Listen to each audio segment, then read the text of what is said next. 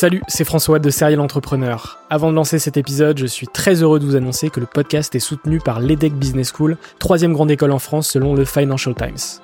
L'entrepreneuriat se démarre très souvent à l'école, et vous le savez, nombreux et nombreux sont les entrepreneurs qui ont créé leur premier projet pendant leurs études. L'ambition de l'EDEC, c'est de former ces étudiants entrepreneurs à avoir un impact positif sur le monde au travers de leurs projets.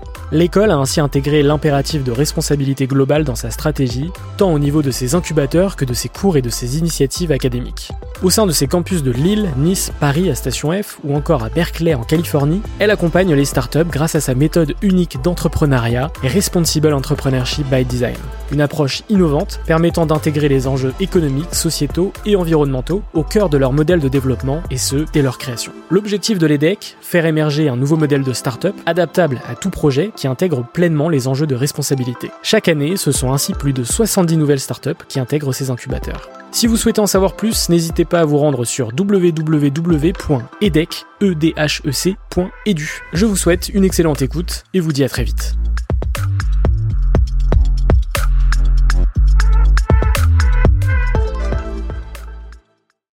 Bienvenue sur Serial Entrepreneur, le podcast des entrepreneurs.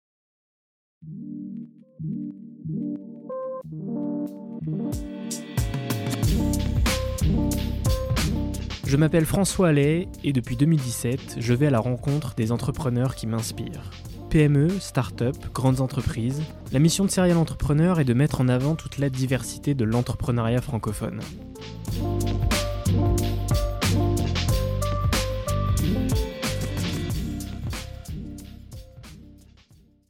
J'ai envie de créer un environnement sain et un environnement où il y a de l'amour, où on s'attache et on prend du temps les uns pour les autres. Et donc j'ai compris qu'il fallait mettre autant de soins dans ces relations qu'on peut en mettre dans son business. Sur le long terme, les relations c'est ce qui est le plus important, tu vois. Et je trouve que c'est très difficile de penser correctement si tu n'écris pas. Si tu veux, moi mon objectif, c'est de construire un business euh, qui peut durer. Quel a été le moment le plus difficile de ton aventure? Il y a eu plusieurs choses. Euh, il y a eu plusieurs choses. Moi, je préfère le gars un peu moins perfectionniste qui lance des choses imparfaites mais qui durent. Donc aujourd'hui, j'accorde autant d'importance, si tu veux, à la préservation de mon mental que à la préservation de mon physique. Euh, bah, salut Antoine, comment tu vas? Salut François, bah ça va super. Merci pour l'invitation. Bah écoute, avec plaisir. Euh, c'est le premier épisode d'une longue série, j'espère, d'un format assez nouveau sur Serial Entrepreneur. L'idée, c'est de voir. Euh, alors, déjà, on est sur un deuxième épisode quelques années après. Nous, quand on s'est vu, c'était en septembre 2019, donc il y a presque 4 ans. Euh, le podcast avait été publié en, novembre 2019. Euh, du coup, on va pas refaire ton parcours, etc., puisque ça, les, gens pourront le voir sur cet épisode. Mais l'idée, c'est de voir un peu ce qui s'est passé entre 2019 et aujourd'hui, un peu step by step, aussi bien sur la partie pro que perso, et, du coup, on va discuter de tout ça ensemble, si, euh, si t'es chaud. Vas-y, avec plaisir. Euh, du coup, ma première question, euh, donc toi, tu es, sur YouTube depuis quasi 10 ans. Ouais. donc, tu es, un petit vieux de, du, YouTube game et de la création de contenu au global. Qu'est-ce qui a changé, selon toi, entre la vente de formation, la création de contenu de 2019 à aujourd'hui, tu vois? Est-ce que tu as perçu un changement entre l'avant et l'après, sachant qu'il s'est quand même passé un truc de, de fou euh, en 2020. Ouais, il y, a une, euh, y a une prise de conscience, je pense, en 2020, euh, que ce métier était, était solide.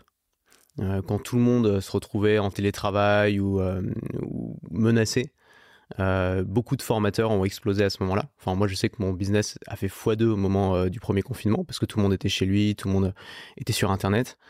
Et j'ai reçu pas mal de messages de gens qui commençaient à s'intéresser à ce que je faisais sérieusement, à me dire ah ouais mais comment tu fais, comment ça marche, euh, est-ce que tu peux m'aider, etc. Et là j'ai compris que le métier était vu, perçu différemment, qu'il y avait une, nouvelle crédibilité qui n'était pas là avant. Euh, avant on avait l'impression que c'était pas possible. Après 2020 on savait que c'était possible. Mais il s'est passé un autre phénomène, c'est qu'il y a énormément de gens qui sont engouffrés dans la brèche. Il y a eu aussi beaucoup de créateurs un petit peu borderline ou un petit peu abusifs. Et donc, cette, nouvelle crédibilité de gens qui se sont dit ok c'est possible, elle a été assez rapidement remplacée par euh, une méfiance de gens qui se sont dit encore un formateur en ligne. Et donc ce, ce, répit en fait n'a pas, a pas duré longtemps. Et je pense que pour les formateurs qui étaient déjà là avant, euh, ça a aussi été l'occasion de, euh, de revoir leur façon de travailler et se dire de quelle catégorie est-ce que je, veux faire partie? Oui, parce que d'un côté, effectivement, comme tu le dis, il y a eu une explosion du business. Mais du coup une, une explosion aussi de, de ces formateurs. Ouais. Comment, euh, comment tu l'as perçu, toi, justement, cette, cette arrivée de, de plein, plein, plein de, de gens qui euh, ont vendu des, des, formations en ligne, tu vois? Bah D'abord, j'étais content, parce que moi, mon métier, c'est de, former les formateurs. Donc évidemment, c'est intéressant pour moi, ça fait plein de nouvelles personnes à former. Euh, ensuite, euh, ça m'a, au début, ça m'a un petit peu fait peur aussi, parce que je me suis dit, ok, tous ces gens-là, euh, qu'est-ce qu'ils vont faire? Qu'est-ce que, est-ce qu'ils vont donner une bonne image du métier? Est-ce qu'ils vont est-ce qu'ils vont continuer à, faire ce que moi j'ai commencé à faire, c'est-à-dire propager, diffuser euh, ces méthodes? Et finalement, euh, en fait, ce qui s'est passé, c'est que le métier s'est installé. Euh, le métier est devenu un vrai métier, est devenu un métier considéré comme les autres. Et ce qu'on voit aujourd'hui, et ce qui est intéressant, c'est que ça commence même à être régulé. Euh, tu vois, tout le métier des créateurs de contenu, des influenceurs, il y a des lois qui sont passées récemment euh, pour justement réguler ce métier. Et c'est un peu aussi euh, une façon de légitimer ce métier et de dire, OK, ce métier maintenant, c'est un métier comme les autres. Et c'est un métier qui est tout à fait aussi abordable pour quelqu'un qui se lance. C'est plus, c'est plus un rêve, c'est plus quelque chose d'étrange ou d'inatteignable. C'est quelque chose qui est tout à fait, tout à fait possible.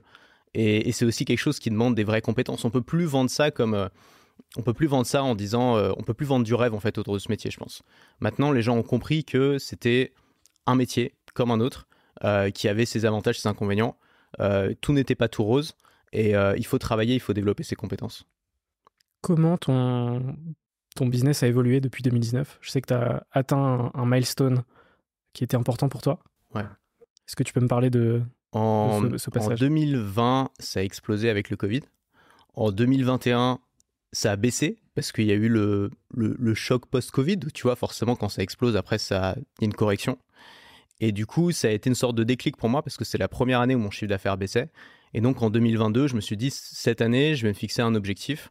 Et mon objectif, ça a été de faire un million d'euros en un an de chiffre d'affaires.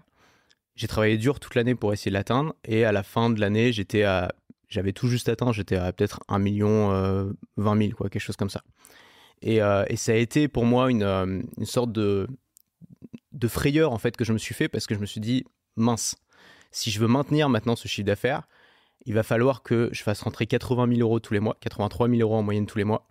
Euh, ce qui est forcément super exigeant. Tu peux pas te contenter de faire un petit lancement par-ci par-là, faire un peu de contenu et puis voir ce que ça donne. Ça demande une rigueur.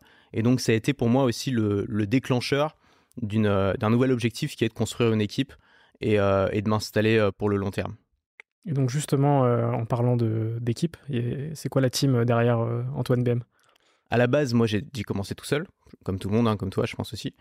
Et ce qui s'est passé, c'est qu'au bout de 3-4 ans, euh, même pas peut-être 2-3 ans, je commençais à être euh, un peu sous l'eau niveau support client. Et donc j'ai cherché euh, quelqu'un, j'ai posté un post sur, sur mon groupe Facebook. Et là, il y a un gars qui s'est démarqué de tout le monde qui s'appelle Félix. Et, ce gars-là, je l'ai eu au téléphone et en, en trois secondes, je savais que c'était lui, que c'est allait être la bonne personne. Et en fait, ce gars-là qui a commencé en faisant du support client dans ma boîte, aujourd'hui, il gère ma boîte. Donc, il a, il a vraiment, euh, il a pris de plus en plus de responsabilités avec le temps. À la base, il était joueur d'orgue dans une église suisse, organiste. Et, euh, et maintenant, euh, il gère des business d'entrepreneurs. Il a monté, il a monté une agence, etc. Et, et grâce à Félix, ça a ouvert plein de possibilités puisque Félix c'est et ce qui me manque, si tu veux, à moi, qui suis plutôt le créatif de la boîte, c'est que Félix, c'est le gestionnaire. C'est quelqu'un qui est euh, super doué avec les chiffres, qui est super doué avec l'administratif, euh, qui s'intéresse au management, qui a envie de construire quelque chose. Et donc, euh, Félix est la personne qui m'aide, si tu veux, à construire mon équipe. Euh, donc Félix, Félix, effectivement, tu l'as, interviewé. Alors juste pour la, pour le, la précision de, devant les caméras, tu as enlevé ta veste, on a fait ouais. un petit cut tout s'est bien passé, voilà. Juste histoire de, de contextualiser. Euh, pour revenir à Félix, effectivement, tu l'as eu en interview du coup euh, en 2022, parce que justement, c'est quelqu'un euh, qui est plutôt dans l'ombre. Euh, et effectivement, j'imagine que bah, aujourd'hui, c'est ton bras droit, du coup, c'est ça? Ouais, exactement. Et en fait, tu vois, on a tendance à penser sur le web, c'est partout pareil, tu vois. Tu as les entrepreneurs sur le devant de la scène et ceux qui sont derrière. Et en fait, ceux qui sont derrière, on vient, on vient jamais rien leur demander on les interviewe pas, on les met pas en avant, on n'en parle pas beaucoup parce que ils ont pas cette intention de se montrer, ils ont pas d'intérêt particulier à se montrer. Mais ces gens-là sont tellement importants parce que c'est souvent derrière, à mon avis, derrière chaque créateur un peu connu, il y a très souvent, tu vois, des gens qui qui sont là pour les aider ou des agences ou des managers ou tu vois. Je pense qu'on en a absolument besoin Et donc, sans Félix, aujourd'hui, j'aurais pas pu commencer à construire mon équipe, j'en serais pas où j'en suis aujourd'hui, j'aurais pas autant de temps pour pouvoir créer, pour pouvoir réfléchir à mon activité. Et donc, c'est vraiment, on est vraiment un duo, en fait, dans cette boîte. Même s'il il y a que moi à la caméra. Ouais, bien sûr. avec deux profils ultra, ultra complémentaires. Qu'est-ce que tu as ressenti la première fois que tu as franchi le cap du million d'euros de chiffre d'affaires? Dans quel état d'esprit t'étais? Et est-ce que tu t'es dit, ok, et, je fais quoi maintenant tu vois? Ou est-ce que tu avais toujours une trajectoire? Du million en tout ou du million en un an? En un an. Ok, fin 2022. Euh, ah, en fait, c'était surtout un soulagement parce que je m'étais fixé cet objectif publiquement. Et donc, toute l'année, j'ai eu cette espèce de, euh, de nuage au-dessus de la tête qui me disait euh, Ok, je sais qu'on est en août, je sais que c'est pas forcément le meilleur mois et tout, je sais que tu as envie de prendre des vacances, mais tu vas bosser deux fois plus parce qu'il faut maintenir le cap. Et donc, ça a été une année qui a été un peu pesante à cause de ça. Et donc, le fait de faire le million, je me suis pas dit Cool, j'ai plein d'argent. Je me suis dit Ok, je l'ai fait, c'est bon, la case est cochée, je peux passer à autre chose. Et donc pour 2023, je me suis pas dit je vais faire 2 millions, surtout pas. Parce que c'était euh, mon défi de 2022 pour rattraper 2021. Ok, c'était fait, j'étais soulagé. Et euh, mais c'est aussi, il faut voir aussi les inconvénients de ça, c'est que euh, ça te ça te bride aussi dans autre chose. C'est-à-dire quand tu quand tu te focalises sur un seul objectif, tu mets un peu de côté aussi les autres objectifs, et donc tu tu perds aussi quelque chose. Et donc je me suis dit pour 2023, je vais essayer justement de mettre en place l'équipe quitte à faire un petit peu moins ou quitte à mettre un petit peu de côté le chiffre d'affaires, le temps de former les gens, etc. Est-ce que est tu as voyagé sur cette période et c'est quoi un peu les, voyages qui t'ont marqué sur euh, euh, entre 2020 et, aujourd'hui, tu vois? Ouais, j'ai toujours euh, pas mal voyagé. En fait, je le vois presque comme un investissement le voyage parce que quand tu crées du contenu, tu as besoin d'avoir des idées, tu as besoin d'être inspiré. Et quand tu restes toujours au même endroit, c'est très difficile d'avoir des idées. En fait, les idées, tu les as pas au moment où tu travailles. Tu les as quand tu quand tu travailles pas. Et donc, tu peux pas travailler toute la journée et être créatif.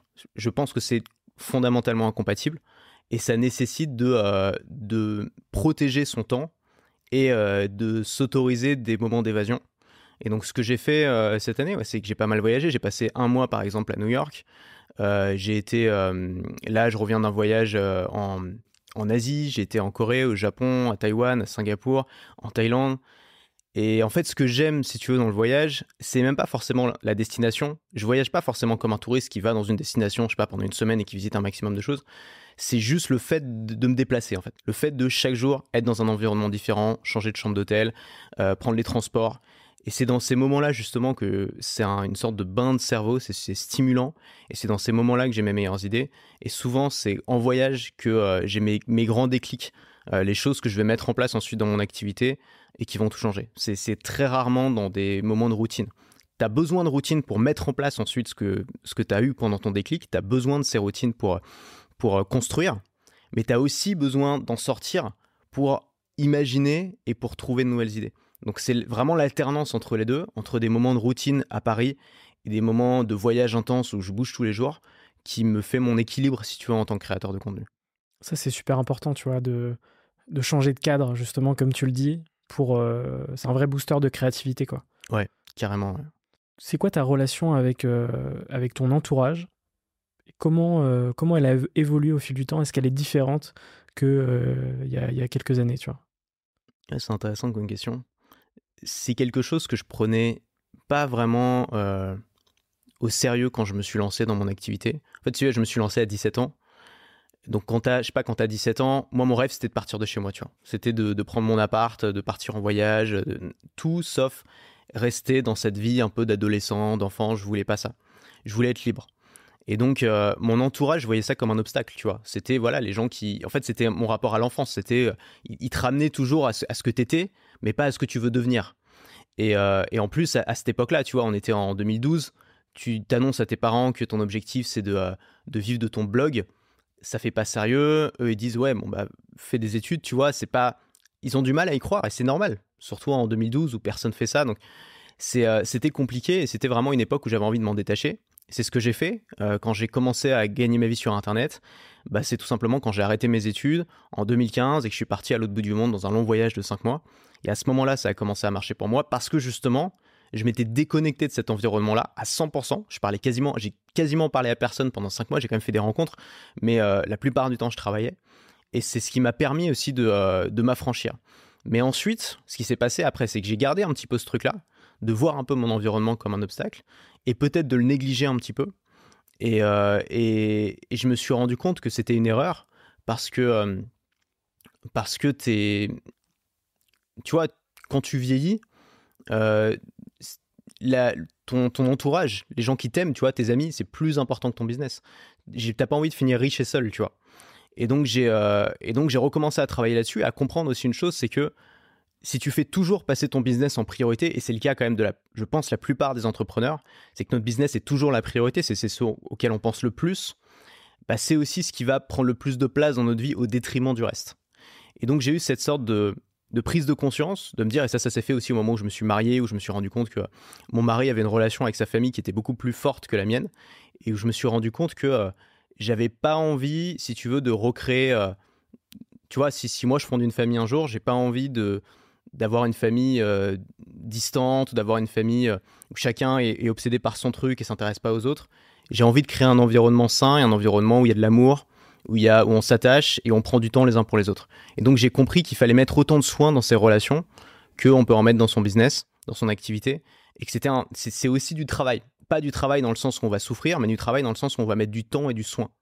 Donc c'est quelque chose que j'essaie de faire davantage aujourd'hui et euh, c'est un de mes points de focus aussi pour cette année, c'est justement de pas forcément rencontrer le maximum de gens.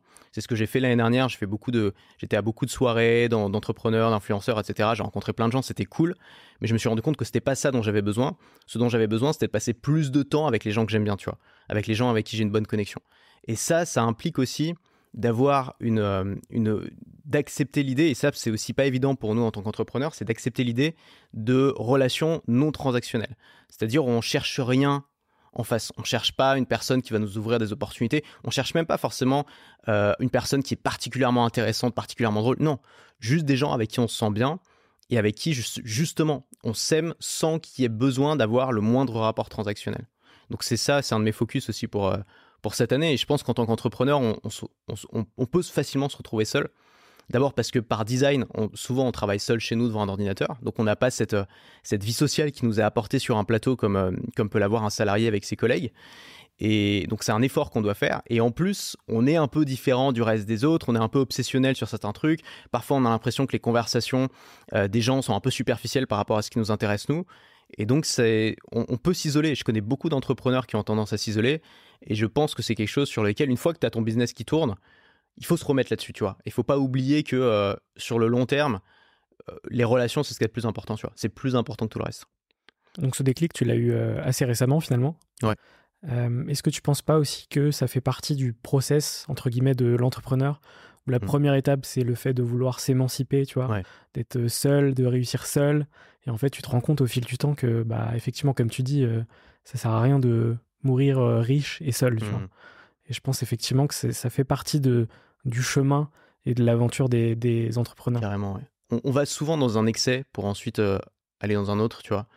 Et souvent, on a besoin d'aller dans un excès, tu vois.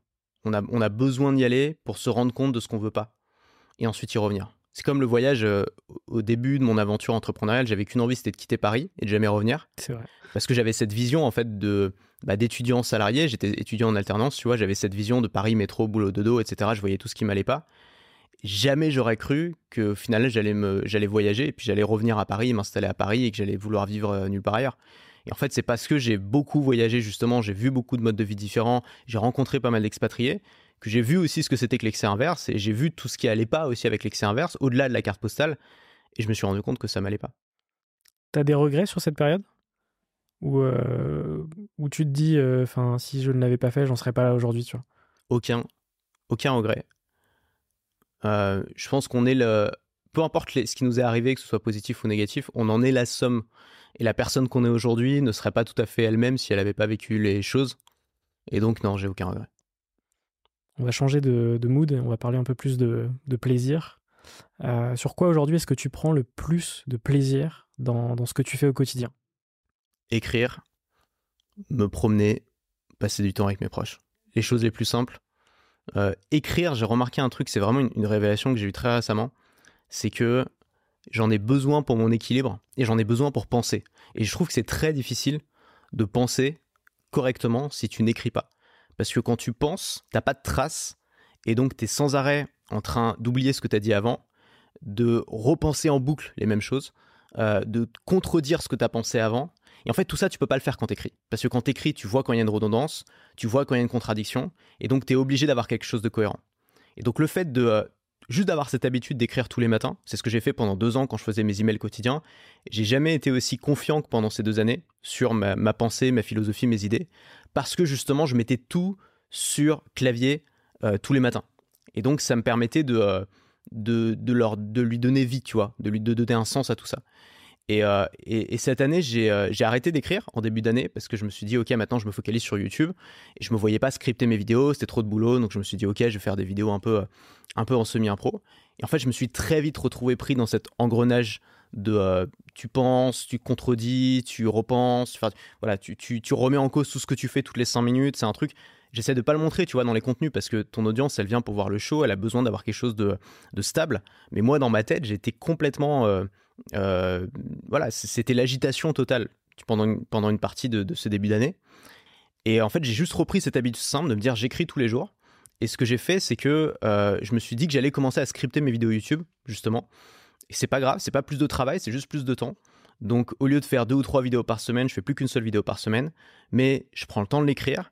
Chaque matin, j'écris un petit peu.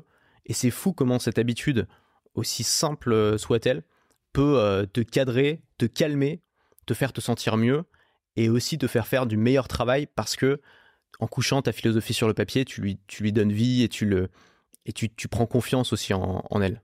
C'est en même temps la chose la plus simple et la plus difficile, mais aussi la plus accessible, tu vois. Et Mm. le, le fait d'écrire, ça te permet aussi de documenter euh, tes pensées, Ouais. euh, l'évolution de ta réflexion, etc. Donc c'est effectivement, je pense que c'est hyper important. Et t'as raison, on n'est pas obligé, on n'est pas obligé d'écrire pour quelque chose. On peut juste écrire pour écrire. On peut euh, tenir un journal tous les soirs ou tous les matins. Enfin, beaucoup de, euh, de, de grands hommes, tu vois, c'est connu, tenir un, un journal. Je pense que c'est pas pour rien. Euh, même si le journal était jamais publié, c'était pour eux. C'était pour, pour avoir le sentiment d'avancer. C'est très difficile de voir ta progression si tu, si tu traces pas. Et en fait, on fait trop confiance à notre mémoire qui retient que des, que des éléments marquants, mais qui retient pas tous les problèmes qu'on a déjà résolus dans nos têtes il y a peut-être trois mois ou six mois ou deux ans. On a oublié qu'on les a résolus et on est à nouveau en train d'essayer de les résoudre. Et en fait, on perd un temps, une énergie mentale folle à essayer de refaire et refaire et refaire encore la même chose simplement parce qu'on l'a pas, on n'a pas pris le temps de le documenter. Et, je, je fais ça aussi à travers des vlogs. Tu vois, je me suis remis à faire ce format. C'est des longs vlogs de 40 minutes, tu vois, sur une semaine. Et, c'est génial en fait, j'adore faire ça parce que j'adore les revoir. Je revois, c'est les seules vidéos de moi que je re-regarde plusieurs années plus tard parce que ça me permet de me dire, ok, à cette époque, j'étais comme ça, je pensais comme ça, je vivais comme ça. Et c'est fou à quel point on oublie. Je, regardais un vlog d'il y a seulement un an, une semaine de randonnée où je partageais des idées et tout. J'avais oublié les trois quarts de ce que je disais dans ce vlog et c'était des bons souvenirs et ça m'a relancé dans des réflexions que j'avais à l'époque il faut, il faut garder une trace, ne serait-ce que pour soi. Alors c'est génial quand on a une audience qui s'intéresse à ça et qu'on peut la partager avec elle, mais même si on n'a pas d'audience, garder une trace, ne serait-ce que pour soi, pour avoir ce sentiment de progresser, je pense. Ouais, je pense que le vlog, c'est vraiment un format euh, parfait pour documenter euh, ce qu'on fait, Mm. outre la partie écriture. Moi, c'est comme ça que je t'ai découvert euh, il y a, Ah ouais? il y a- il y a quelques temps. euh, Les bah, vlogs on, en, Asie, on en avait parlé effectivement euh, sur le premier épisode. Ouais. Euh, et, je pense que c'est un, un des formats que je préfère sur, le, sur YouTube, tu vois. Ouais. Clairement, on a grandi avec Casey Neistat. Euh, Enfin, tu vois, les vlogs doux de, de Lena Situation. Enfin, il y a plein, plein de créateurs qui sont très, très bons euh, dans le format vlog. Et je trouve que c'est un des formats les plus agréables à, à regarder, tu vois. Ouais, je suis assez d'accord. J'ai été très inspiré aussi par Casey. Le boss. quoi? Le boss. Le boss. Bah, tu l'avais croisé boss. à New York, non C'est ça? Je l'ai croisé à New York. Je, je lui ai pas dit bonjour. J'ai pas osé. Ouais, normal. Mais je l'ai vu, euh, je l'ai vu devant son studio et ouais, ça m'a fait quelque chose. Je pense que j'aurais pas, j'aurais probablement pas fait ça sans, en tout cas pas de la même manière s'il avait pas été, s'il était pas passé par là. Et je pense que de nombreux créateurs et de nombreux youtubeurs euh, ont été inspirés par lui. Et d'ailleurs, c'est ça aussi qui valide la puissance du vlog, c'est que c'est probablement un des créateurs de contenu qui a eu le plus d'influence. Tu- Je sais pas si tu te souviens à l'époque, mais tout le monde copiait Casey Neistat, moi compris. Euh, on Les copiait effets du texte et on tout. copiait ses techniques, sa police, ses musiques, tout. C'est là que tu vois le, la, la- la force, la puissance d'influence d'un contenu coulisse, d'un contenu qui montre un petit peu ta vie, qui montre, qui partage un petit peu ta philosophie. Pour moi, le vlog, c'est c'est une sorte de soft power, tu vois. C'est ça va être très difficile de mesurer à court terme combien ça va rapporter à ta boîte, etc. Ça fait pas beaucoup de vues non plus parce que forcément les gens qui te connaissent pas, ils s'en foutent de, voir ton vlog. Donc c'est que pour les que pour les vrais. Euh, mais je pense que c'est une sorte de soft power. Il faut il faut faire confiance à ça et se dire que quand on fait ça, t'as des gens qui en tirent une valeur énorme. Même si tu les vois pas, même s'ils te le disent pas forcément, tu as des gens qui en tirent une valeur énorme et ça tu le vois à l'influence parfois que tu peux avoir quand tu fais ce genre de contenu et qu'ensuite tu vois des gens dans ton audience qui font la même chose ou qui s'en inspirent. C'est là c'est comme ça que tu peux mesurer la capacité d'influence. Et Casey Neistat, évidemment, c'était pas seulement vlog, hein, il avait aussi un, c'était un, il a appliqué des techniques de cinéma sur YouTube. C'était un, un, gars hyper créatif. On va du coup parler de ton audience dans la, dans la continuité de, ce que tu as dit. Euh, c'est quoi ta relation et ton rapport avec ton audience? Et est-ce que ça a évolué au fil du temps? Ouais, j'ai toujours eu beaucoup de mal, moi, à qualifier ça parce que c'est très immatériel. Ton audience, c'est des chiffres. C'est un nombre de vues, c'est un nombre de ventes, euh, c'est des commentaires de temps en temps. Mais les commentaires, bon, euh, la plupart des gens commentent pas, tu vois. Et puis il y a aussi des, commentaires pas très agréables, donc t'as pas envie de réduire ton audience à ça. Et donc, euh, c'est très difficile à qualifier. Moi, j'ai toujours été mal à l'aise avec ça. D'ailleurs, très souvent, j'ai désactivé les commentaires. Euh, quand j'avais un blog, je désactivais les commentaires. Quand j'avais un canal Telegram, je désactivais un commentaire. Même sur YouTube, pendant une époque, j'ai désactivé les commentaires. Parce que c'est pas parce que j'aime pas ma communauté, c'est parce que je sais pas, je sais pas gérer ça, tu vois. Je, je suis pas qualifié pour gérer le fait qu'il y ait une foule d'inconnus partout euh, en France et dans le monde euh, qui euh, qui suivent ce que je fais, qui ont des opinions sur ce que je fais, qui voilà, c'est très difficile pour moi de créer en sachant qu'il y a cette, ce feedback direct, tu vois, derrière tes créations. Euh, je trouve que c'est voilà, vraiment quelque chose qui est difficile à gérer. Maintenant, moi j'ai beaucoup de chance, c'est que j'ai une audience qui est qui est pas énorme, mais qui est, je trouve, qualitative. Et, la meilleure chose que j'ai pu faire pour mieux me représenter cette audience, c'est essayer de la rencontrer un maximum. Et ce que je fais aujourd'hui, c'est que quasiment à chaque fois que je voyage dans un pays, j'organise une rencontre avec des abonnés qui sont dans ce pays-là. Ce qui est bien, c'est que comme c'est à l'étranger, il n'y a pas trop de monde, tu vois, on va pas être 200. Euh, généralement, on est 5-6, euh, on, se fait un dîner, on prend un apéro. J'ai rencontré des gens, enfin, il y a vraiment des gens euh, complètement différents. Il y a tous les âges, il y a des hommes, des femmes, il y a des gens qui ont des projets complètement différents, il y a des styles d'entrepreneurs aussi très différents, donc c'est intéressant. Je peux pas, tu vois, je peux pas faire un, j'ai pas d'avatar par exemple tout le monde dit il faut créer un avatar. J'ai pas d'avatar, jamais su comment créer un avatar. Euh, j'ai des gens qui sont dans la spiritualité, des gens qui sont dans la NFT, des gens qui sont dans euh, il faut que je sois aligné, que je crée. il y a vraiment de tout. C'est très très très difficile. Et donc, euh, ce que je fais, c'est que je rencontre des gens par petits par petits groupes, parce qu'un petit groupe, je peux l'appréhender, tu vois. Une foule de, je sais pas, 5 5000 personnes qui regardent une vidéo, pour moi, c'est impossible de la visualiser. Mais un petit groupe de 5 personnes qui viennent rencontrer abonnés, c'est possible. Et donc, en discutant avec ces gens-là, déjà, ça me fait toujours plaisir, parce que je me rends compte que c'est des gens qui sont intelligents, euh, qui ont des choses à dire, qui sont optimistes, euh, qui font des choses, tu vois, qui se bougent. Donc, c'est, ça me met toujours un gros coup de boost, tu vois, en me disant, ok, je, je sais pour qui je travaille, et ça me motive, évidemment. Et, c'est aussi un moyen de mieux connaître cette audience-là, parce que cette audience, c'est aussi des clients. Euh, moi, faut pas oublier que tu vois, je suis pas vraiment un youtubeur de base. Euh, je suis un formateur. Je suis avant tout un formateur. Et mon, mon métier, si tu veux, avant mon audience, il y a mes clients. Mes clients qui sont qui font partie de mon audience, si tu veux, mais c'est vraiment le noyau dur.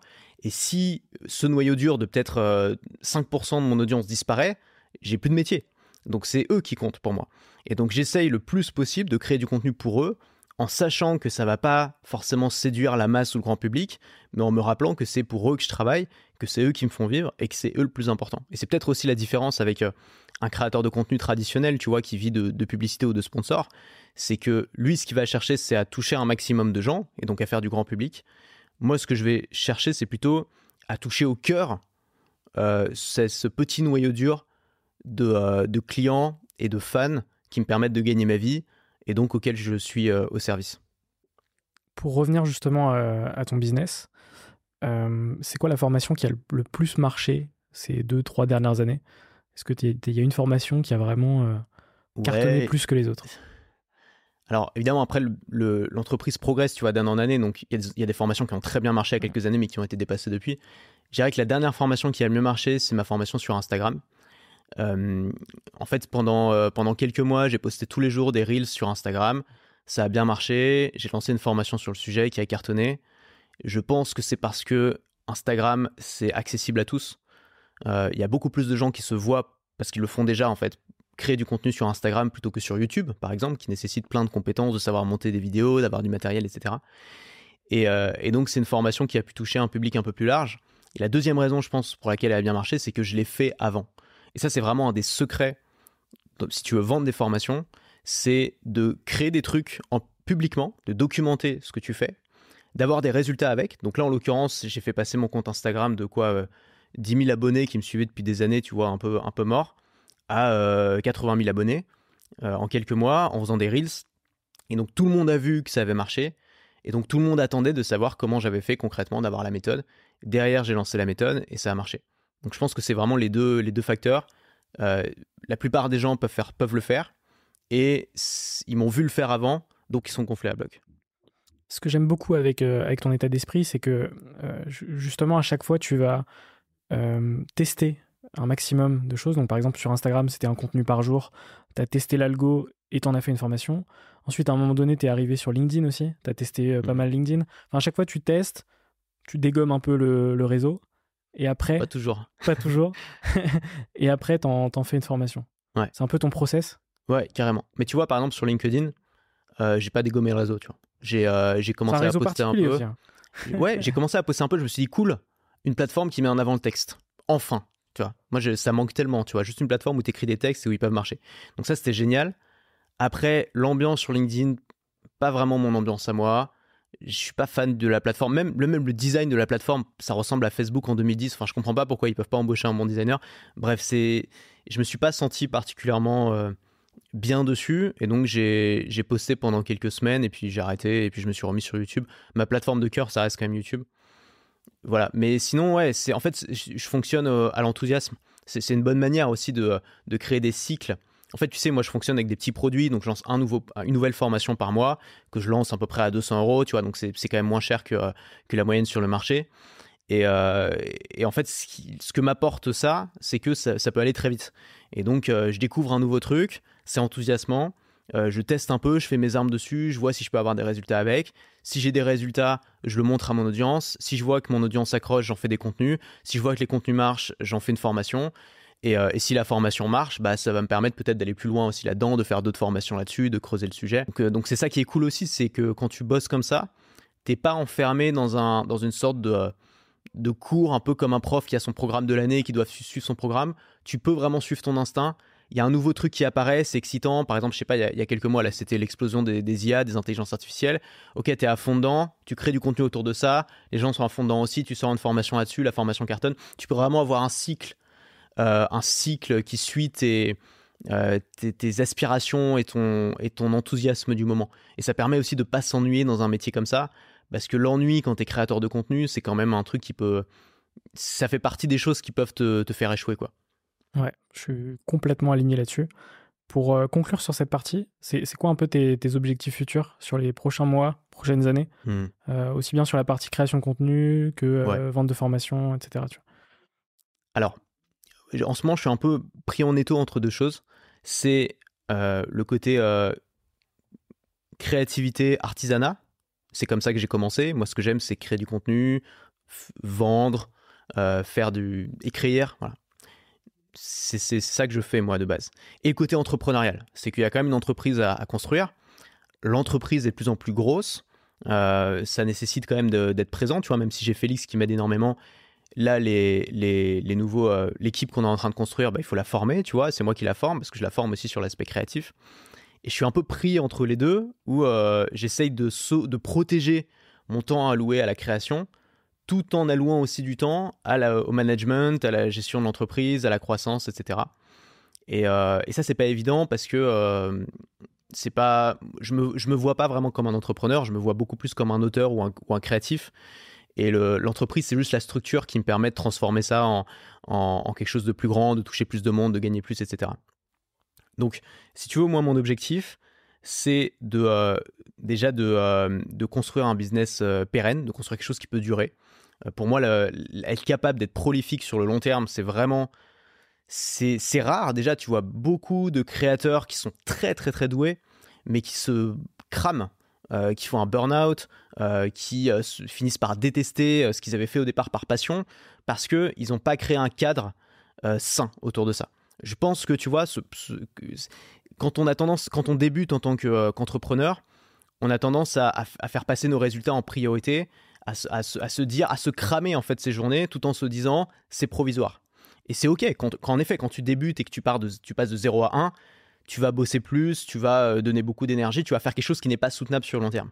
Le problème, c'est que beaucoup d'entrepreneurs restent dans ce mode de fonctionnement euh, après avoir passé ce cap-là. C'est-à-dire qu'ils se sont habitués à ce mode de fonctionnement et ils restent dans, euh, dans ce fonctionnement en fait qui les crame petit à petit sans forcément qu'ils s'en rendent compte jusqu'au jour où ils finissent par détester leur boulot.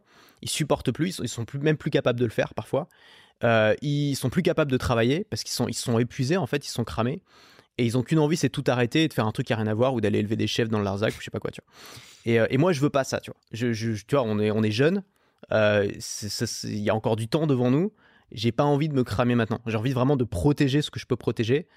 Et donc, j'ai cette optique de me dire, j'ai la chance d'avoir trouvé un métier qui me convient, d'avoir trouvé le même ma vocation, je dirais, tu vois, créer du contenu, je pense que c'était ancré en moi. Donc j'ai la chance d'avoir trouvé ma vocation. Maintenant, ma mission et presque mon euh, mon devoir, c'est de, de, protéger ce, euh, ce, ça parce que c'est précieux et, tout le monde l'a pas. Et le pire, c'est de l'avoir et de le gâcher, tu vois. Donc c'est de protéger ça pour pouvoir le tenir le plus longtemps possible. Euh, évidemment, construire un business qui peut euh, progresser, parce que c'est toujours plus agréable d'avoir quelque chose qui progresse. Évidemment, de s'adapter avec les tendances, avec euh, l'évolution du métier. J'ai pas envie de, rester enfermé dans un modèle qui euh, petit à petit se périme, mais en tout cas garder une base saine le plus longtemps possible. Donc c'est ça mon objectif, c'est d'être encore là à 60 ans, d'être encore en train de créer du contenu, de pas m'être cramé, de pas m'être, de pas être devenu une caricature de moi-même aussi, euh, de pas avoir perdu euh, mes compétences, d'être toujours capable de produire des idées, c'est ça, tu vois. Et si j'y arrive, euh, pour moi, ça aurait été, ça aurait été un succès. Finalement, peu importe si les revenus suivent ou pas. tu vois, moi, je gagne largement assez pour pour bien vivre et j'ai pas des ambitions. j'ai pas des ambitions démesurées en termes d'argent. Moi, qu'est-ce que je veux? Je veux un petit appart à Paris, sympa, avec une belle vue. Je veux une maison de campagne à la limite. Je veux pouvoir voyager quand j'ai envie sans, sans compter mais ça s'arrête là, tu vois. Je veux pas un yacht, euh, je veux pas euh, racheter euh, des grosses boîtes. Une maison à Dubaï. Je veux pas aller à Dubaï, non, tu vois, ça, ça voilà. Donc, ouais, le plus important, c'est ça, tenir sur la durée. On va pouvoir passer à la partie bilan. Et ma première question, c'est de savoir quel a été le moment le plus difficile de ton aventure. Il y a eu plusieurs choses. il y a eu plusieurs choses.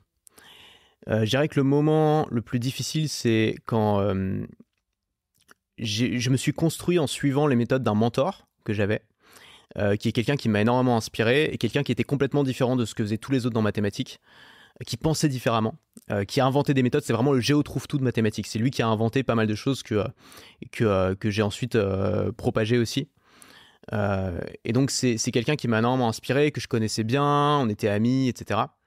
Et, et un jour on s'est on s'est fâché, tu vois, il s'est un peu retourné contre moi. Euh, et, du coup, du jour au lendemain, j'ai arrêté complètement de le suivre et je me suis dit, bon, bah, maintenant, il faut que je fasse ma route tout seul. Pendant un an, j'en ai très peu parlé à mon audience, tu vois, mais pendant un an, ça a été super difficile pour moi. Euh, dans le sens où j'étais perdu, j'avais plus de guide en fait. Avant, j'avais besoin de ce guide qui valide, pas directement, tu vois, mais qui valide quelque part ce que je faisais en euh, voilà en, le faisant aussi dans son activité, en en parlant dans ses contenus, etc. J'avais besoin d'être validé en fait par cette personne à distance, à travers ses contenus. Et, pendant un an, j'ai complètement arrêté de suivre cette personne, et donc je me suis retrouvé perdu. J'avais plus de, j'étais, j'avais plus de personnes à suivre. C'était moi qui était, euh, qui était en haut de ma pyramide, tu vois. J'avais plus de mentor. Et donc, euh, et les gens continuaient à compter sur moi parce que mon audience, elle comptait sur moi pour euh, pour les guider, pour leur transmettre des méthodes. Et moi, j'avais j'avais plus personne dessus. Et donc pendant un an, ça a été compliqué. Et en fait, ce qui s'est passé, c'est que c'était la meilleure chose qui me qui m'est arrivée parce que ça m'a forcé cette année-là à, à, à construire mon individualité et à me détacher en fait complètement des méthodes de cette personne-là et, euh, et, à tester des nouvelles choses que j'aurais probablement pas testées si j'étais encore sous l'influence de cette personne-là. Et ça, ça a été extraordinaire parce que euh, parce que ça m'a permis de, de voilà de d'aller probablement beaucoup plus loin que ce que j'aurais fait. Et, euh, et, en fait, je me suis rendu compte que cette personne, au bout d'un moment, elle commençait en fait à me brider parce que justement, j'attendais toujours sa validation et que ça m'empêchait d'explorer. et donc, ça, un an un petit peu difficile, un an un petit peu perdu. Et en fait, au bout d'un an, j'avais retrouvé mes marques. Euh, j'expérimentais de nouvelles choses, j'avais des résultats avec. Euh, j'étais en train d'inventer un, nouveau corpus de, méthodes pour mes élèves. Et, en fait, aujourd'hui, je suis beaucoup plus serein vis-à-vis de ça. J'ai plus besoin, si tu veux, de cette validation et j'ai davantage confiance en mes capacités et en ma capacité à, être un bon formateur, à être un bon créateur de contenu. Ma deuxième question, c'est à l'inverse, quel a été le moment le plus marquant pour toi, euh, positivement, de ces dernières années? Sans aucun doute, euh, le moment où j'ai commencé à gagner ma vie sur Internet. C'est plus fort que tout, tu vois. On peut penser que c'est quand tu dépasses, je sais pas, les, les 20 000 euros par mois. Que... Non, non, c'est vraiment quand tu passes de je gagne pas ma vie sur Internet à je suis libre. C'est tout bête, hein. C'est quoi? C'est quand j'ai commencé à gagner mes premiers milliers d'euros. J'étais en, voyage à ce moment-là, donc j'étais parti en voyage au Sri Lanka. Euh, je lançais des, petites formations à droite à gauche, je faisais des contenus. J'étais, euh, c'était juste. Hein, j'avais des jours où je devais, euh, voilà, où, j'avais à peine de quoi payer l'hôtel. Et, en fait, un jour, j'ai fait une, grosse promo sur tout le. Je m'étais retrouvé à découvert et j'ai fait une grosse promo sur tout le catalogue. Et j'ai fait rentrer quelque chose comme 4000 euros, tu vois, en quelques jours ou en quelques heures, je sais plus, enfin peut-être en 24 heures. Et ça a été pour moi la révélation. Je me suis dit c'est bon quoi. Je vais, vais plus jamais bosser pour un patron. à ce moment-là, j'en étais convaincu, tu vois. C'était, je l'ai fait. Je vais plus jamais bosser pour un patron. Et je me souviens de ces moments où j'étais tout seul, tu vois, dans le, euh, dans un car qui m'emmenait d'une petite ville euh, euh, au fin fond de nulle part à une autre petite ville au fin fond de nulle part. Personne ne savait où j'étais. Enfin, il y avait ce cette, sentiment, tu vois, j'avais, j'avais 22 ans. Il y avait ce sentiment de liberté totale et de, et, de possibilité devant moi de me dire, mais ok, j'ai 22 ans et à partir de maintenant, je sais que je vais plus jamais bosser pour un patron, que tout est possible, que je vais pouvoir euh, gagner ma vie sur Internet, vivre de ma passion, me lever chaque matin en faisant ce que j'aime. Et là, tu te sens, ce sentiment, il est tellement grisant. C'est un truc que j'ai jamais ressenti à nouveau dans ma vie. Ce sentiment tellement grisant de te dire que ta vie est en train de changer euh, pour toujours et que tu as échappé à quelque chose que tu détestais, c'est incroyable.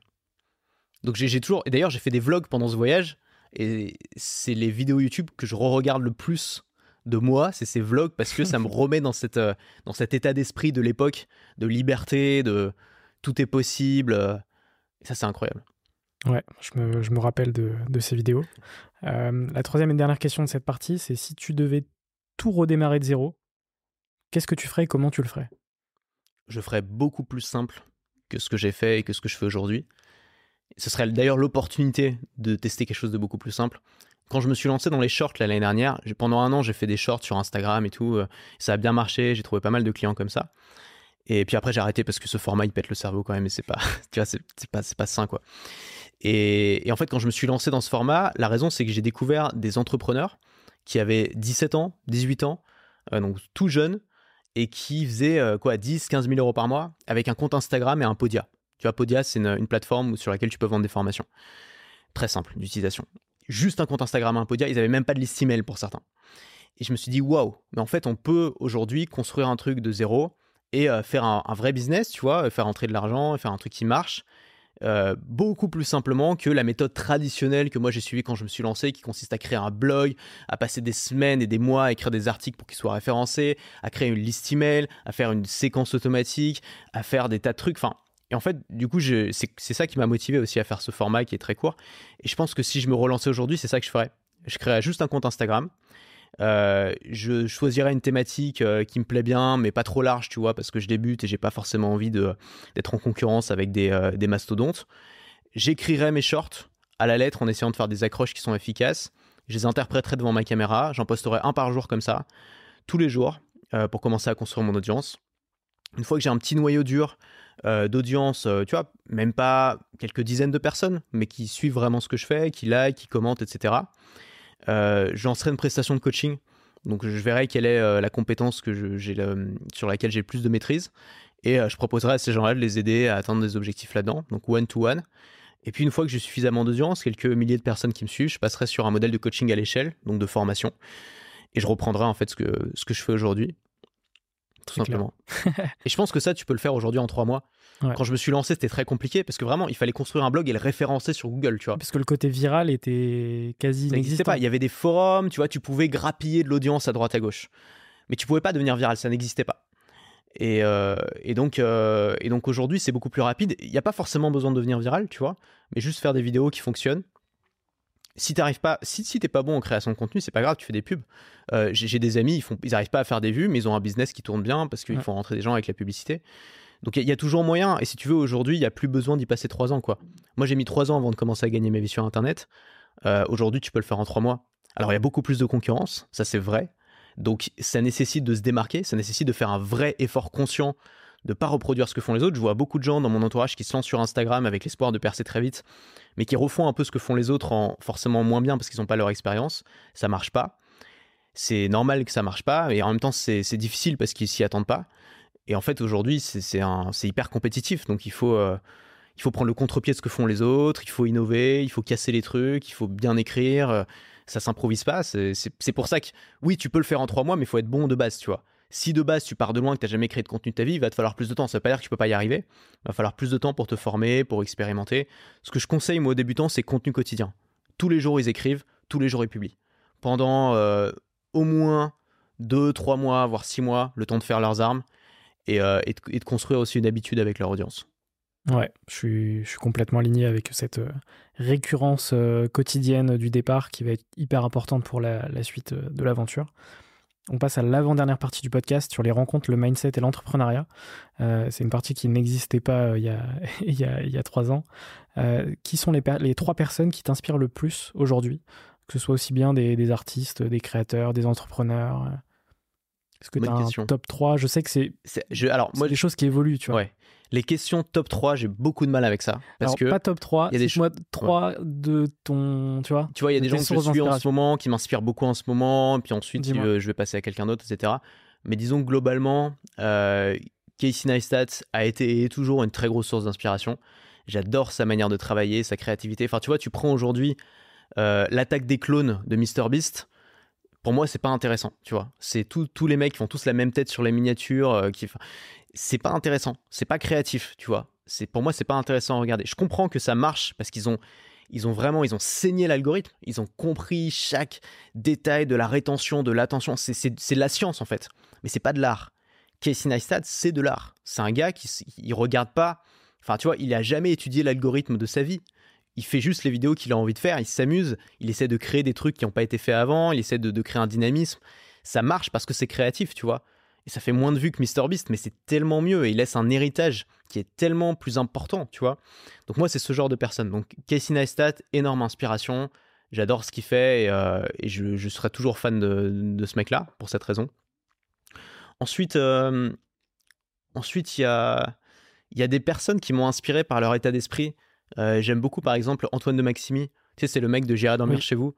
Euh, c'est quand même le mec qui a inventé le vlog. Hein. On l'oublie, hein. mais en 2004, le mec se baladait dans des pays étrangers avec une caméra qui filme sa tête, une caméra qui filme devant lui. Il allait à la rencontre des gens. Le but c'était de dormir chez eux. C'était un vlog, hein. un vlog avant l'existence de YouTube. C'est vrai. Donc, euh, donc ce type-là a pas assez de crédit, tu vois, pour ce qu'il a fait. Euh, il devrait être connu dans le monde entier pour ça. Et ce que j'adore, lui aussi m'a pas mal inspiré en termes de création de contenu parce que il a une approche qui est super euh, ouverte, c'est-à-dire qu'il part à l'aventure. Tu sens qu'il s'amuse, il va vers les gens, il a pas d'a priori, il a pas de préjugés, il, ose, il a du culot aussi. Et, euh, et, il l'envoie. Et en fait, à chaque fois que je suis déprimé, je regarde un épisode de dormir chez vous parce que ça me donne le smile, tu vois. Le message, et c'est même pas volontaire, c'est-à-dire que lui, son but, c'est pas d'envoyer un message particulier, mais le message qui se dégage de ses émissions, c'est que peu importe où tu vas sur Terre, tu trouveras toujours des humains sympas et accueillants. Tu auras toujours des cons, mais tu auras toujours aussi des humains sympas et accueillants. Et c'est un message qui, je le trouve, est super positif et qui fait un bien fou, surtout aujourd'hui. On a l'impression que tout le monde se fait la guerre. Et, euh, donc, j'aime ce genre de créateur, tu vois. Vraiment, j'aime. Et puis, c'est un gars aussi, il, c'est aussi un artisan. C'est comme Casey Neistat, hein ces mecs-là peuvent pas être plusieurs à créer. C'est pas possible, tu vois. Casey Neistat, il avait, il avait toute une équipe et tout pour monter sa boîte à côté, mais il a toujours fait ses vidéos tout, tout seul. Hein. Il passait sa nuit à faire ses montages. Enfin, c'était vraiment un artisan. Il, craftait le truc avec ses mains. Et ben, euh, Antoine de Maximi, c'est quand même le seul mec qui, euh, qui faisait une émission télé récurrente, qui faisait plusieurs millions d'audience. Tout seul, quoi. Il partait tout seul. Évidemment, il y avait des gens derrière qui faisaient le montage, mais il partait tout seul à l'aventure. Vraiment tout seul, quoi. Euh, personne fait ça. Tous les récits de voyage et tout, t'as toujours une équipe tout autour, il la cache bien, mais elle est là. moi, moi, j'aime pas, tu vois. J'aime pas quand euh, tu sais que c'est du show et tu. Mais moi, je peux pas m'empêcher de penser au fait que ah oui, mais ils ont dû quand même toquer à la porte avant pour faire signer le papier et tout. Donc tout ça, tu, sais que c'est une mise en scène quand tu regardes une, émission, même quand ça s'appelle télé-réalité, c'est une mise en scène. Antoine de Maximi, c'est pas une mise en scène. C'est ce qu'il explique lui-même, c'est il dit bah je vais chez les gens, je fais vraiment des rencontres spontanées et la différence c'est qu'au lieu de leur demander de signer le papier avant, je leur demande de signer le papier après les avoir filmés. Ce qui fait que la rencontre est spontanée. Et ça j'adore cette recherche de vérité et cette euh, c'est ça qui crée c'est ça qui fait que l'émission est intéressante. C'est justement qu'elle est pas elle est pas orchestrée quoi. Donc il y a lui, si je devais citer une troisième personne, euh, en ce moment, je suis pas mal inspiré par un il y a pas mal d'auteurs. Tim Ferriss qui m'a beaucoup inspiré, Ryan Holiday, euh, Mark Manson. Euh, il y a un auteur en ce moment que j'aime bien. Alors, pourtant, j'ai pas, j'ai pas tellement lu cet auteur, mais j'aime bien juste sa philosophie. C'est Seth Godin. Euh, pourquoi? Parce que déjà, il est là depuis longtemps. Donc, il a passé l'épreuve du temps. Ensuite, c'est un, un, auteur extraordinairement prolifique. Il écrit un article par jour sur son blog depuis, je crois, 2002 ou 2004. Enfin, c'est hallucinant. Ça fait plus de 8000 articles. Euh, il sort un bouquin par an depuis 20 ans. Donc c'est un auteur extrêmement prolifique, extrêmement stable, en dehors des tendances. Euh, il a jamais explosé, euh, mais en même temps, il a jamais disparu. Il est toujours là, il a toujours sa fanbase. Et donc pour moi, au-delà du fait que je suis pas fan non plus de cet auteur parce que il est très théorique, ça manque un peu de pratique. Enfin voilà, c'est pas forcément mon style, mais je suis, pour moi, c'est mon modèle en termes de, de façon de travailler, de parcours. Je pense que c'est vraiment le modèle qui fait que tu peux tenir une carrière jusqu'à 60 ans et pas être sans arrêt en train de courir après le dernier truc qui brille et jamais être capable de construire quelque chose de grand parce que tu recommences tout de zéro à chaque fois. Et le point commun entre ces trois personnes, c'est que le contenu qu'ils créent, c'est complètement intemporel. Ouais, c'est vrai. Tu vois? Ouais. Ah que ce soit Casey, Antoine de Maximi ou. J'irai dormir chez vous, tu peux regarder un épisode de 2004. La qualité Sans est toute aucun problème, 360p. Mais on s'en fout. Exactement. c'est intéressant, quoi. Ouais. C'est vrai ce que tu dis. C'est quoi le pire conseil qu'on t'ait donné? Ouais, C'est une bonne question, ça. Il y a des. C'est pas forcément un conseil qu'on m'a donné spécifiquement, mais il y a des choses qui se font dans mon industrie qui fonctionnent pas pour moi, mais tout le monde les fait. Donc ça doit marcher pour les autres, tu vois, j'en sais rien. En tout cas, pour moi, ça fonctionne pas. Euh, par exemple. Euh, le fait justement de s'hyper professionnaliser et de vouloir créer des trucs toujours plus complexes. Je vois ça avec les formations par exemple. Beaucoup, moi c'est un truc vraiment, j'ai l'impression de passer derrière et d'essayer de réparer les pots cassés, tu vois. Parce qu'il y a tellement de personnes dans mon audience qui rêvent de lancer des formations, qui pourraient gagner leur vie dès maintenant en vivant de leur formation, tu vois, qui ont une bonne audience, etc. Mais qui le font pas parce qu'on leur a fait croire que créer une formation, c'était comme écrire un bouquin.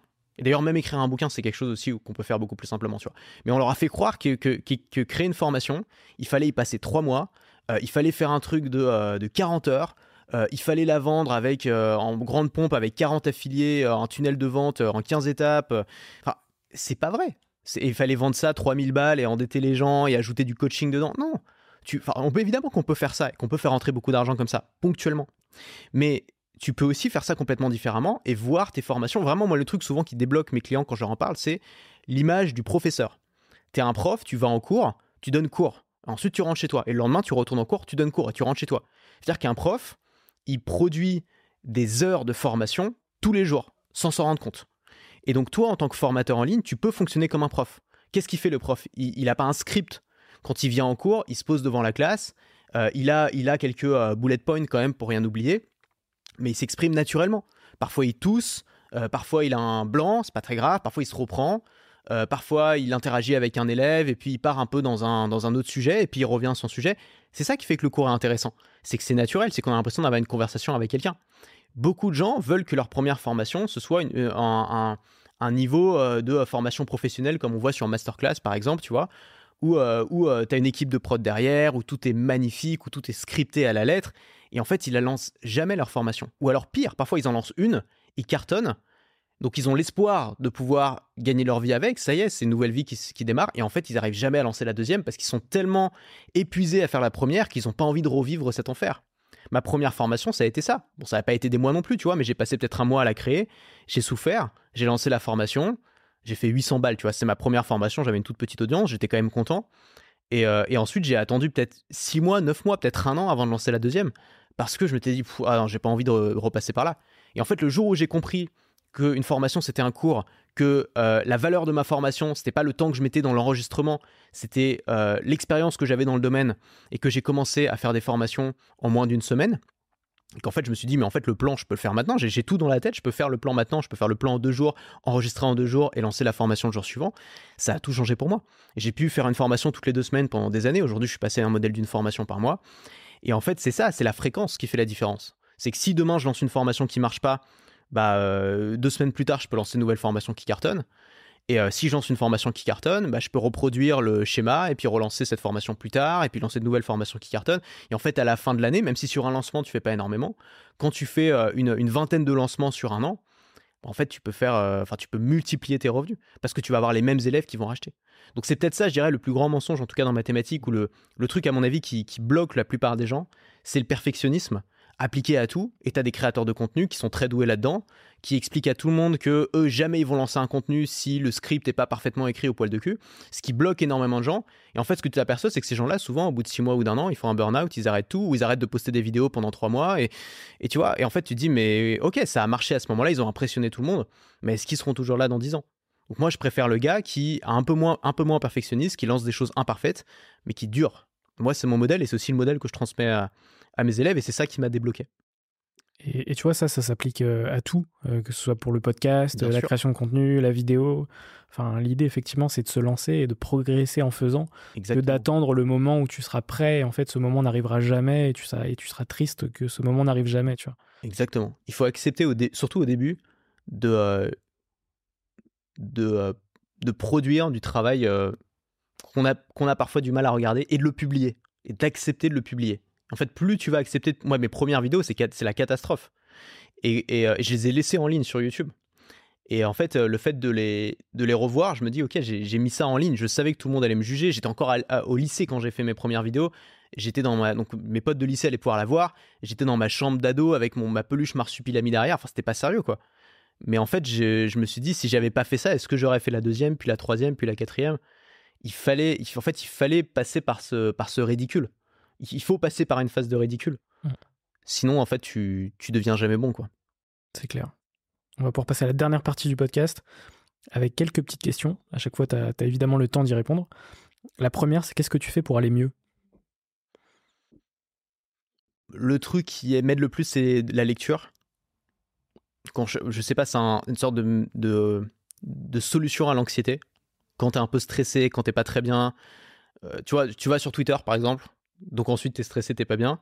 Tu lis un bouquin, ensuite ça va mieux et t'es détendu.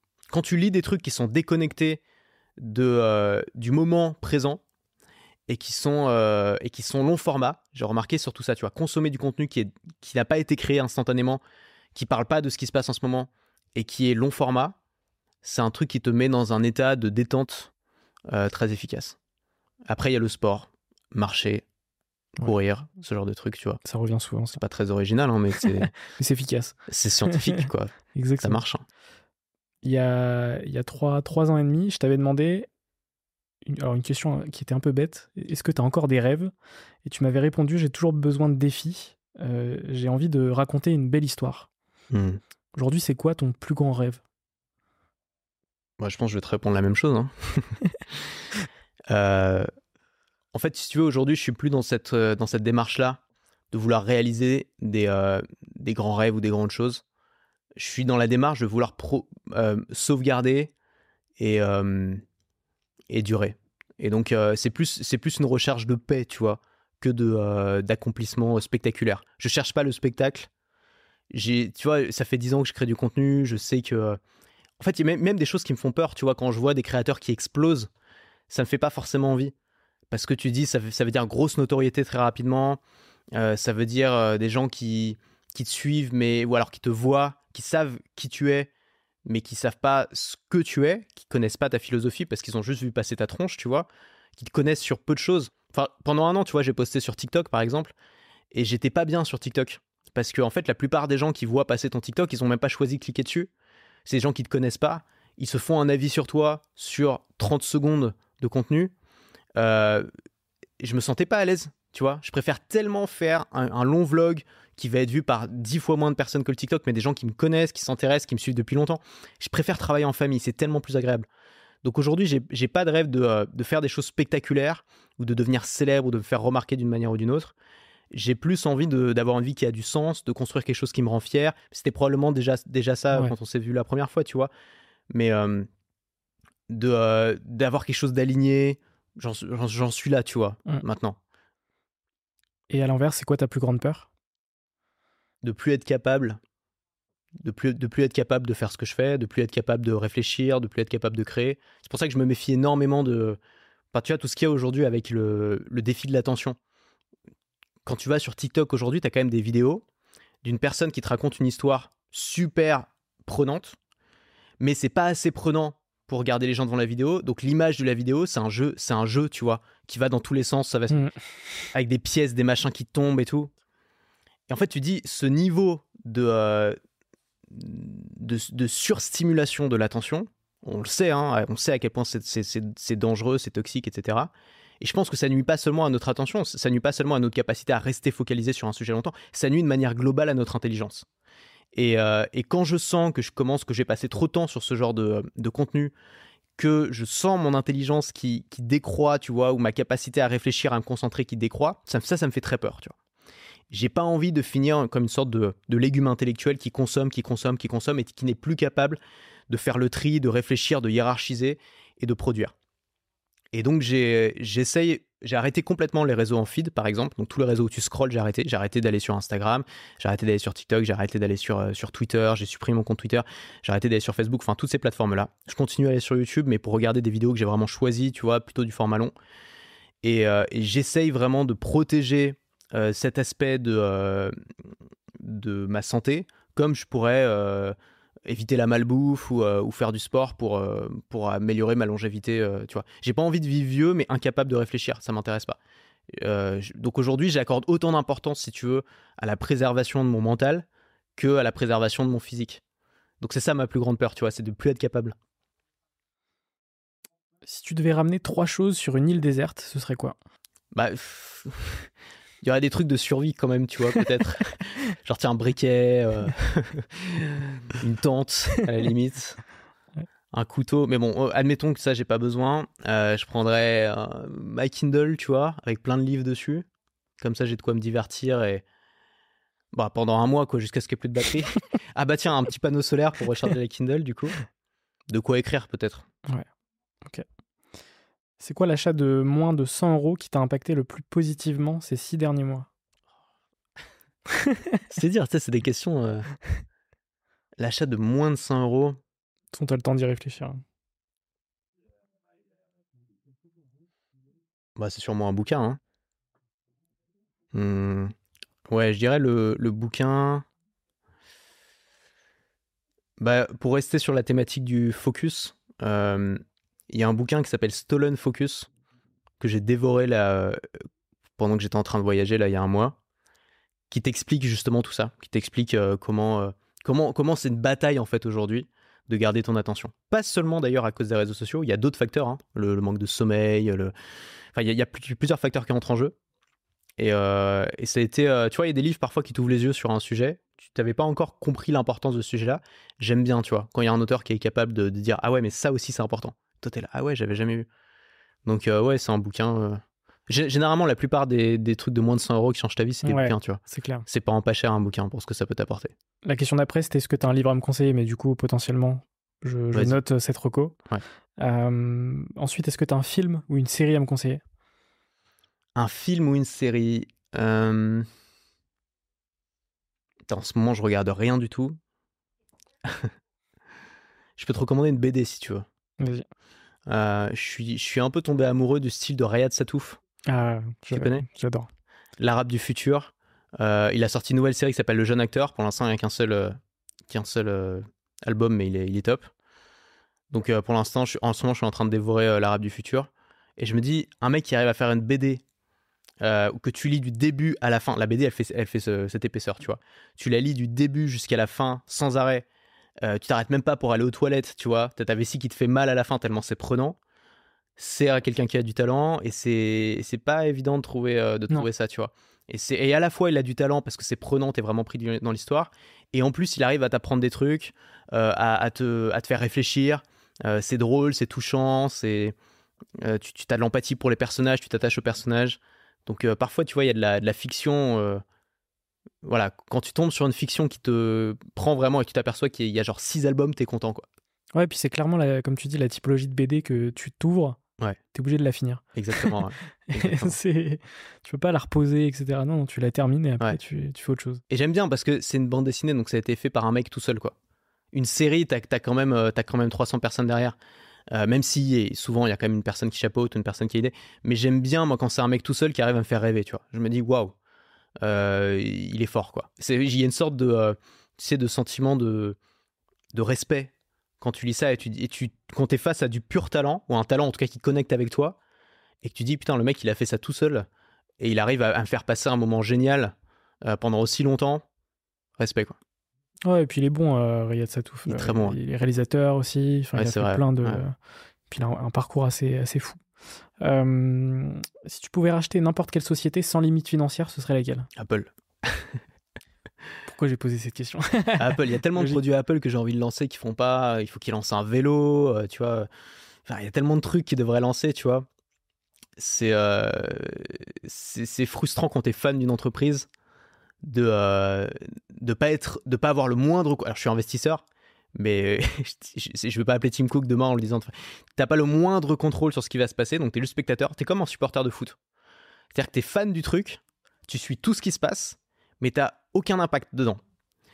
Et euh, d'un côté, c'est super excitant, et d'un autre côté, c'est super frustrant. Et donc, ouais, si je pouvais avoir de l'impact dedans, euh, moi j'adorais être, embauché comme consultant, euh, venir dire ouais, ça je garde, ça je garde pas, c'est un gros kiff. Je sais pas si ce serait une bonne idée pour, euh, pour la boîte, mais en tout cas, moi, ça serait un kiff. Ouais, je suis d'accord. Et la dernière question de ce podcast, c'est quoi pour toi un entrepreneur? Pour moi, c'est quelqu'un qui a un produit à vendre, tout simplement. C'est. Il y a, trop. je trouve qu'il y a trop de, définitions d'entrepreneurs. Il y a trop de gens qui entrent dans cette catégorie-là et qui devraient pas forcément entrer dedans parce qu'en fait. Enfin, moi, j'ai fait une école de commerce. Et dans cette école de commerce, il y avait toute une typologie d'élèves dont je faisais partie, euh, qui voulaient être entrepreneurs parce, que, parce qu'ils voulaient se balader avec, tu sais, une t-shirt, un t-shirt et une veste par-dessus, être cool, avoir plein de rendez-vous, tu vois. Mais ils, ils avaient pas de produits, ils avaient rien à vendre, ils avaient pas envie de faire des trucs, ils avaient juste envie d'être un entrepreneur. Parce que c'était cool à ce moment-là et ça l'est toujours. Euh, Beaucoup de gens ont envie, ont envie d'avoir la vie d'un entrepreneur parce que c'est glamour. Mais la vérité, c'est que le, ce qui fait d'un entrepreneur un entrepreneur, c'est pas glamour. C'est des trucs qu'il fait tout seul chez lui devant un ordinateur. C'est euh, imaginer des idées de produits, euh, c'est faire du, du- créer une page de vente, euh, c'est euh, c'est trouver des stratégies pour faire venir des clients, c'est concevoir un produit. Enfin, c'est pas c'est pas glamour, c'est chiant, tu vois. Mais pourtant, c'est ça qui fait un entrepreneur. C'est quand tu quand tu fais des ventes et qu'il y a de l'argent qui rentre. Pour moi, une, une start-up qui ne gagne pas d'argent, c'est pas tu vois, c'est pas des entrepreneurs. C'est des start-upers, c'est un autre un autre domaine. Je dis pas que c'est facile, c'est super difficile. Les mecs ils bossent dix fois plus que moi. Mais si ton argent il vient d'investisseurs, mais pas de tes clients, et que t'es pas rentable, bah il y a quand même 9 chances sur 10 que tu que tu que tu passes pas l'année quoi. Donc pour moi c'est pas un entrepreneur. Un entrepreneur c'est quelqu'un qui a euh, un produit, qui fait des ventes, qui est rentable, euh, qui a des coûts et des, et des, et des revenus quoi, tout simplement. Bah, écoute, ça va être la- les mots de la fin de ce, ce deuxième épisode avec toi. J'espère que ça t'a plu. Ouais beaucoup. Je C'était- trouvais ça très cool. Les questions étaient très pertinentes. Oui, bah écoute, euh, c'était vraiment beaucoup de beaucoup de kiff ce, ce podcast. Euh, on mettra tous les liens en description et, et on se retrouve euh, potentiellement euh, très bientôt sur, sur Serial Entrepreneur. Salut Ça Antoine. marche. Merci, salut Ciao. François. Merci d'avoir écouté cet épisode, j'espère qu'il vous a plu. Si vous aimez Serial Entrepreneur et que vous souhaitez nous soutenir, c'est très simple. Vous pouvez vous abonner sur votre plateforme favorite, mettre 5 étoiles sur Apple Podcast et Spotify et partager l'épisode à votre réseau. On se retrouve dimanche prochain pour un nouvel épisode.